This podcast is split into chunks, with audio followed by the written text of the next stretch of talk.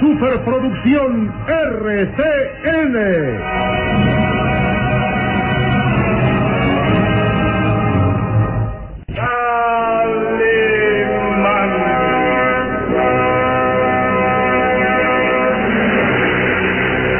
Caballero con los hombres, Galante con las mujeres. tierno con los niños. implacable con los malvados. Así es, Calimán, el hombre increíble.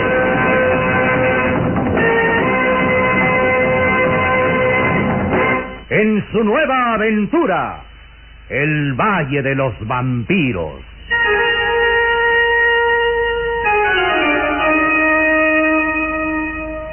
El Valle de los Vampiros. Interpretado estelarmente por la bella actriz del cine nacional, Carmelita González, Eduardo Arosamena, Luis de Alba, Ofelia de la Fuente, Ketty Valdés y como narrador Isidro Olace, e interpretando a Calimán, el propio Calimán, un libreto original de Víctor Fox.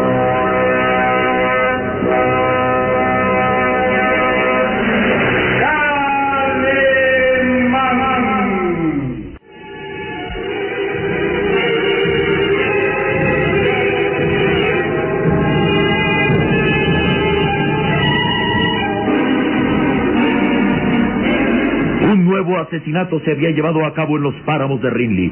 Calimán descubría el cuerpo sin vida de la joven Roxana, quien mostraba en el cuello la marca del vampiro humano, la huella de dos colmillos que se habían clavado furiosamente para succionar la sangre de aquel cuerpo joven y hermoso. Calimán regresaba al pueblo con el cadáver de la joven muchacha y todos en el mismo reaccionaban temerosos. Pero la madre de Roxana, enardecida por la muerte de su hija, acusaba a Calimán y a Solín de ser los asesinos. Increpaba a los aldeanos para que hicieran justicia por propia mano. Era un motivo de absurda venganza, ya que se sentían impotentes para luchar contra el verdadero asesino.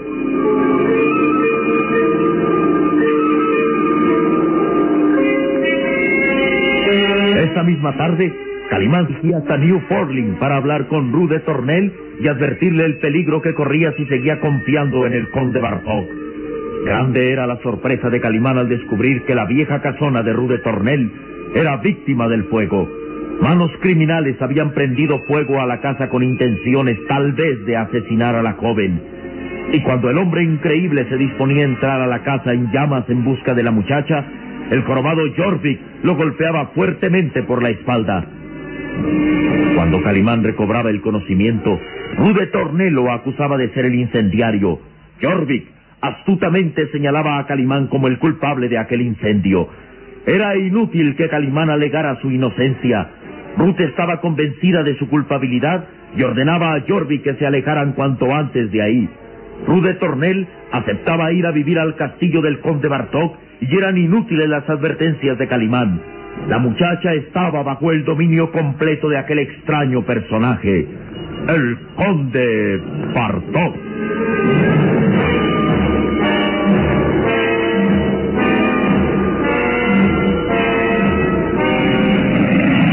Era ya de noche, cuando Calimán regresaba a Rinley. Las sombras envolvían las viejas casas del pueblo y el auto sport de Calimán se detuvo.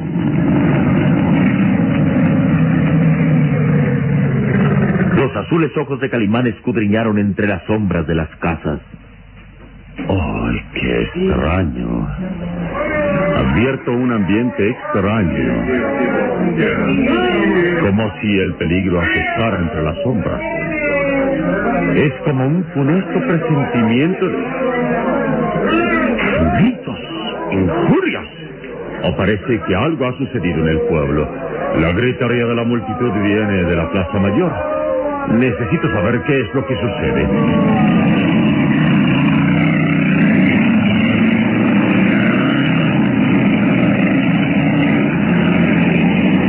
Conforme Calimán avanzaba por las tortuosas callejuelas, los gritos, las injurias y maldiciones iban escuchándose más claras.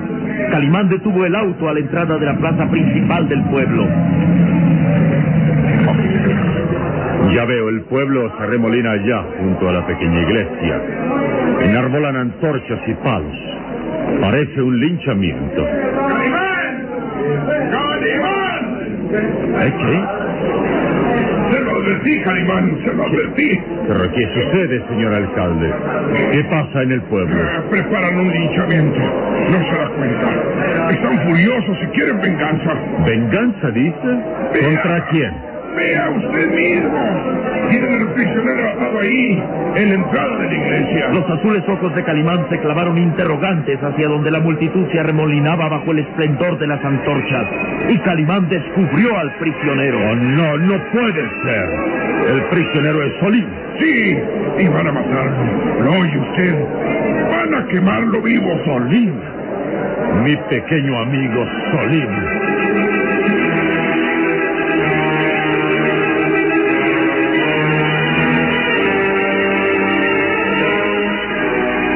Lejos de ahí, por el polvoso y solitario camino que conducía a los páramos, la fúnebre carroza tirada por cuatro caballos negros avanzaba dando tumbos entre la reseca tierra.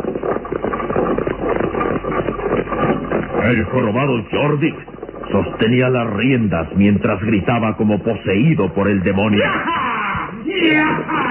Junto a él, la joven Rude Tornel miraba impresionada aquellos desiertos parajes. Un calosfrío de terror recorría su hermoso cuerpo al adentrarse por los páramos de Rinley, envueltos en la espesa nieve. Jordi, Jordi, ¿a dónde conduce este camino? Al castillo de mi amo, el señor conde Bartok. Pero es tan solitario este camino y la niebla envuelve todo, no dejando ver hacia adelante. No tengan miedo, señorita de Tornel. Dentro de unos momentos llegaremos al castillo y mi señor el conde Bartok se sentirá dichoso de tenerla a su lado. Créame que jamás se arrepentirá de venir aquí. Seréis la pareja más feliz de la tierra. La carroza avanzaba velozmente entre la niebla. Jorvik dirigía los caballos lanzando sus gritos rabiosos y extraños.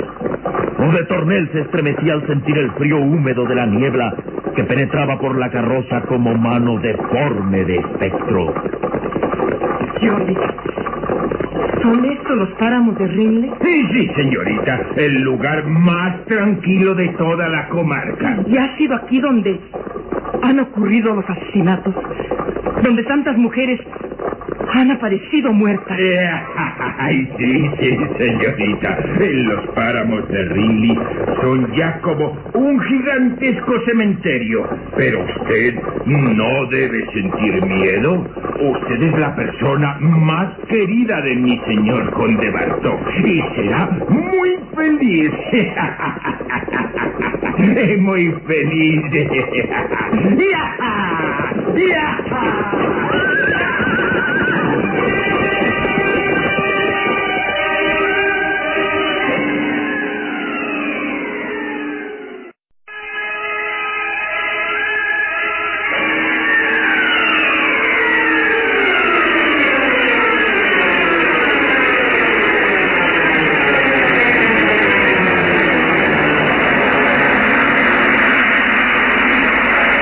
Pueblo la escena era impresionante.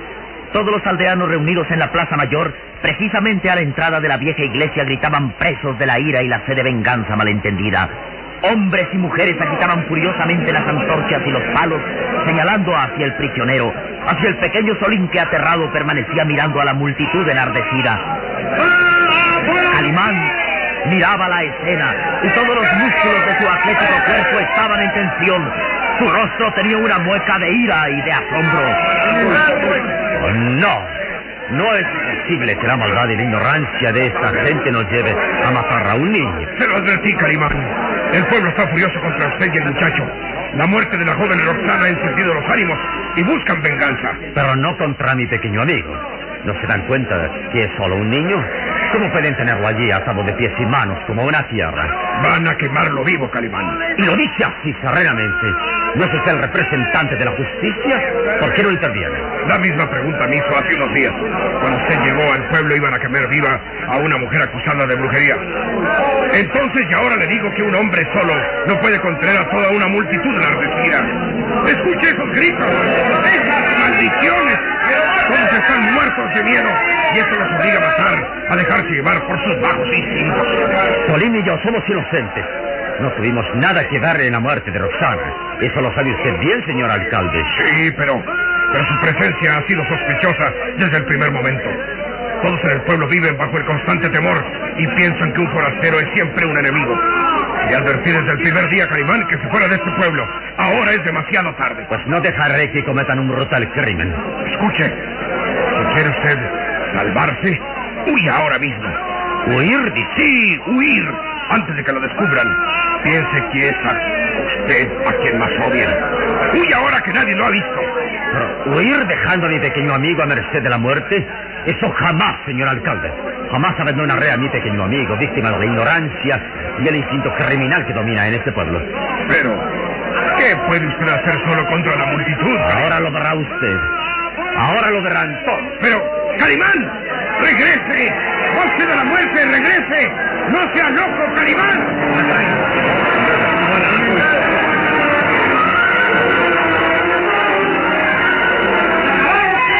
La multitud gritaba enardecida. Decenas de hombres y mujeres enarbolando antorchas y palos se arremolinaban en torno al pequeño prisionero.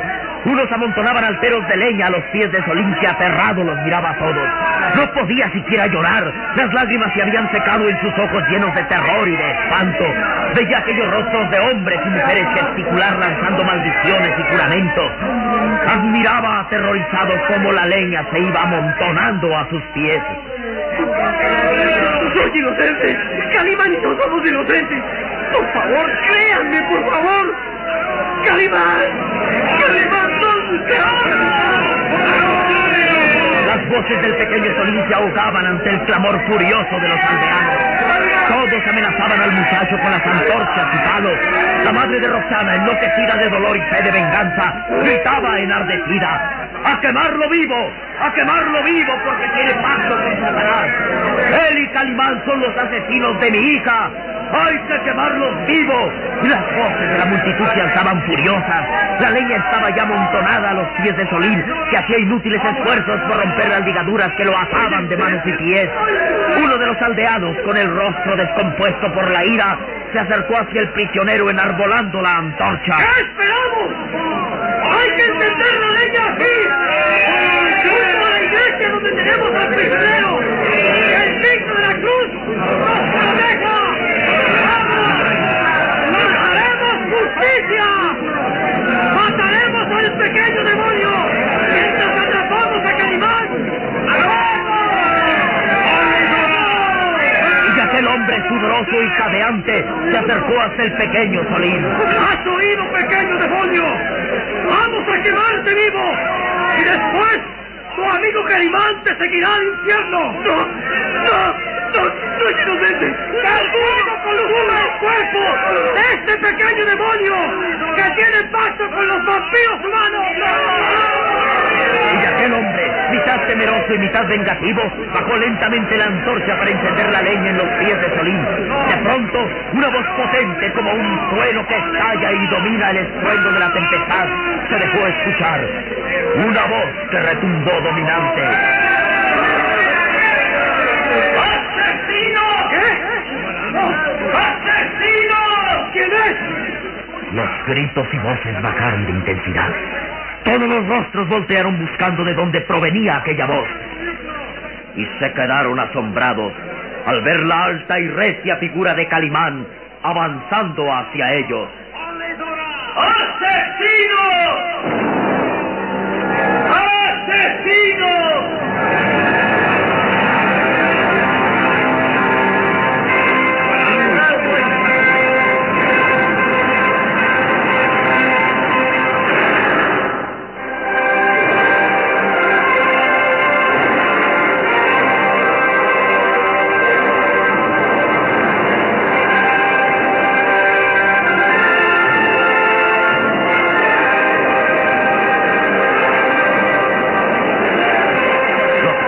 Las voces, las injurias y maldiciones se acallaron, convirtiéndose en murmullos de expectación y sorpresa. Todos miraban hacia el centro de la plaza, donde un hombre avanzaba con paso sereno y firme. Bajo el resplandor de las antorchas, se distinguía perfectamente a aquel hombre de gran estatura y de asombrosa musculatura avanzar decidido hacia la multitud. Las voces se apagaron ante la presencia de Calimán, que sin temor alguno avanzaba hacia ellos con el rostro descompuesto, con una mueca de rencor y furia contenida. Podía verse aquel cuerpo atlético y vigoroso, enfundado en la blanca casaca de seda y pantalón ajustado al estilo hindú. El blanco turbante con la esmeralda refulgente coronaba a aquel hombre que ahora se veía más gigantesco e imponente. ¡Asesinos! ¡Asesinos! ¡Asesinos! Gritaba Calimán. Y todos retrocedían abriéndole paso, bajando las antorchas y mirándolo temeroso. Calimán, sin arma alguna, avanzaba entre los aldeanos que no se atrevían a mirarle los ojos. El pequeño Solín, desde su cautiverio, sonreía nervioso y emocionado al ver que su amigo no lo desamparaba. Calimán, Calimán, ya sabía que no podías abandonarme. Calimán avanzaba con paso firme y todos retrocedían asustados. Poco a poco iba acercándose hasta donde Solín estaba prisionero. Si alguno de los aldeanos se atrevía a levantar la cara, Calimán le clavaba la profunda y acusadora mirada mientras repetía siniestramente: ¡Asesino! ¡Asesino! Un silencio reinaba en la plaza del pueblo. Todas aquellas voces que instantes atrás ensordecieran hasta la locura se habían desvanecido ante la sorpresa y temor al ver a aquel hombre decidido que avanzaba hacia el prisionero. Calimán llegó hasta donde aquel hombre permanecía inmóvil con la antorcha, dispuesto a encender la leña, y los azules ojos de Calimán se clavaron con furia en el rostro asustado y angustiado del aldeano. ¡Calimán! ¡Calimán! ¡Dios nos ampare! No pronuncies el nombre del Todopoderoso para ocultar tus bajos instintos y tu cobardía. ¡Asesino! Luego, las recias y musculosas manos de Calimán arrebataban la antorcha de manos del aldeano, arrojándola lejos de ahí, y avanzaba hacia el pequeño Solín. Calimán. Calimán. Calma, mi pequeño amigo. Te has portado como un valiente y no es el momento de flaquear. Demuestra a todos estos asesinos que tienes un corazón lleno de entereza. Las manos recias y musculosas de Calimán rompieron las ligaduras que ataban al pequeño Solín. Solín, escucha bien. Aprovechemos este momento de desconcierto para huir de aquí. Mantente sereno. No demuestres miedo que vamos a cruzar en medio de todos. Sí, señor. Y Calimán y Solín iban a avanzar por entre la multitud cuando aquel hombre que hacía las veces de jefe gritó: ¡Vamos a dejar que su crimen quede sin castigo!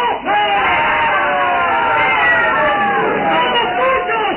¡Podemos vencerlos! ¡Aunque tengan pacto con el demonio! ¡Contra ellos! ¡Contra ellos!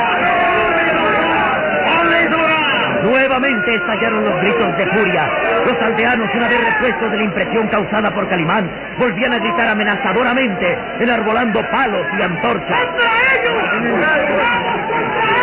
¡Solín! ¡Pronto! ¡Sube mis espaldas! ¿Pero qué vas a hacer? ¡Salvarnos de una muerte segura! ¡A palos!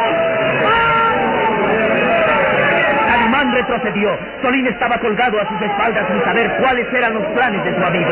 La multitud avanzó y cuando iban a caer sobre ellos, Calimán, ágil como una pantera, dio un salto felino y trepó por la fachada de la iglesia. ¡Vamos tras de ellos! ¡Tras de ellos! Calimán trepaba un gato por la fachada de la iglesia. Sus recias y musculosas manos se aferraban a los salientes del edificio, con el pequeño Solín en sus espaldas. Calimán, no vamos a poder sostenernos aquí. Es nuestra única salvación. trepar por los muros de la iglesia, tratar de llegar hasta el campanario, hacerte con todas tus fuerzas a mi cuello. Una caída sería mortal.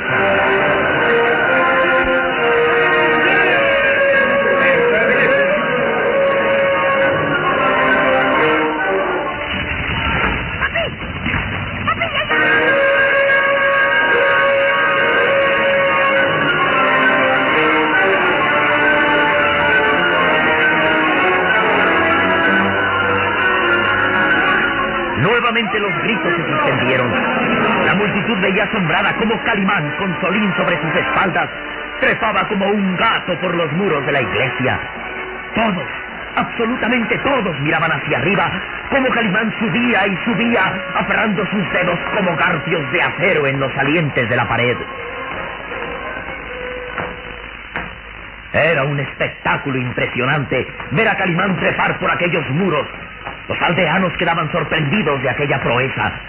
Un hombre escalando un muro de más de 30 metros de alto, con un muchacho sobre sus espaldas. Cuidado. Cuidado, Calimán. Si caemos desde esa altura nos haremos pedazos. Falta poco. Falta poco para llegar al campanario. Vamos. Un esfuerzo Todos los músculos del atlético cuerpo de Calimán se tensaban como cuerdas de acero. Sus manos eran garfios que se aferraban a los salientes de la pared.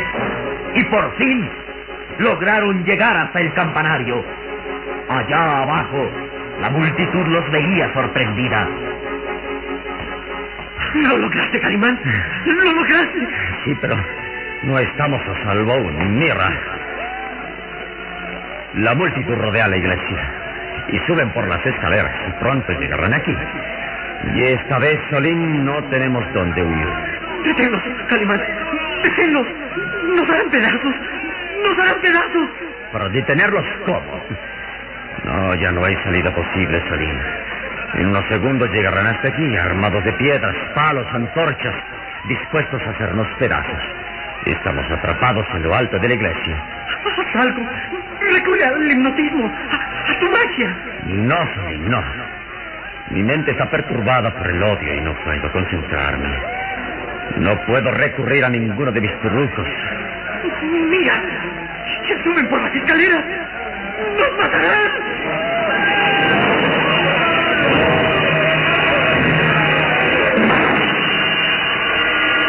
Calimán y Solín están atrapados en lo alto de la iglesia. ¿Cómo se salvarán de la turba asesina? Y Rude Tornel, ¿qué muerte le espera en el castillo del conde Bartok?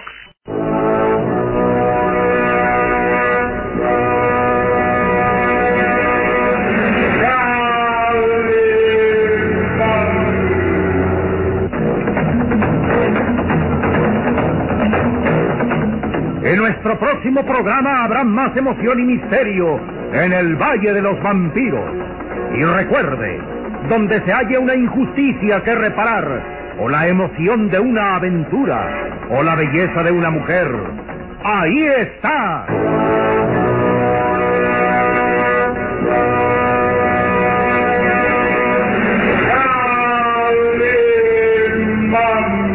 El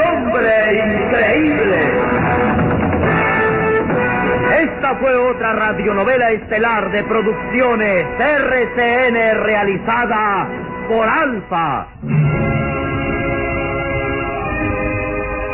Escúchela de lunes a sábado a esta misma hora por RCN.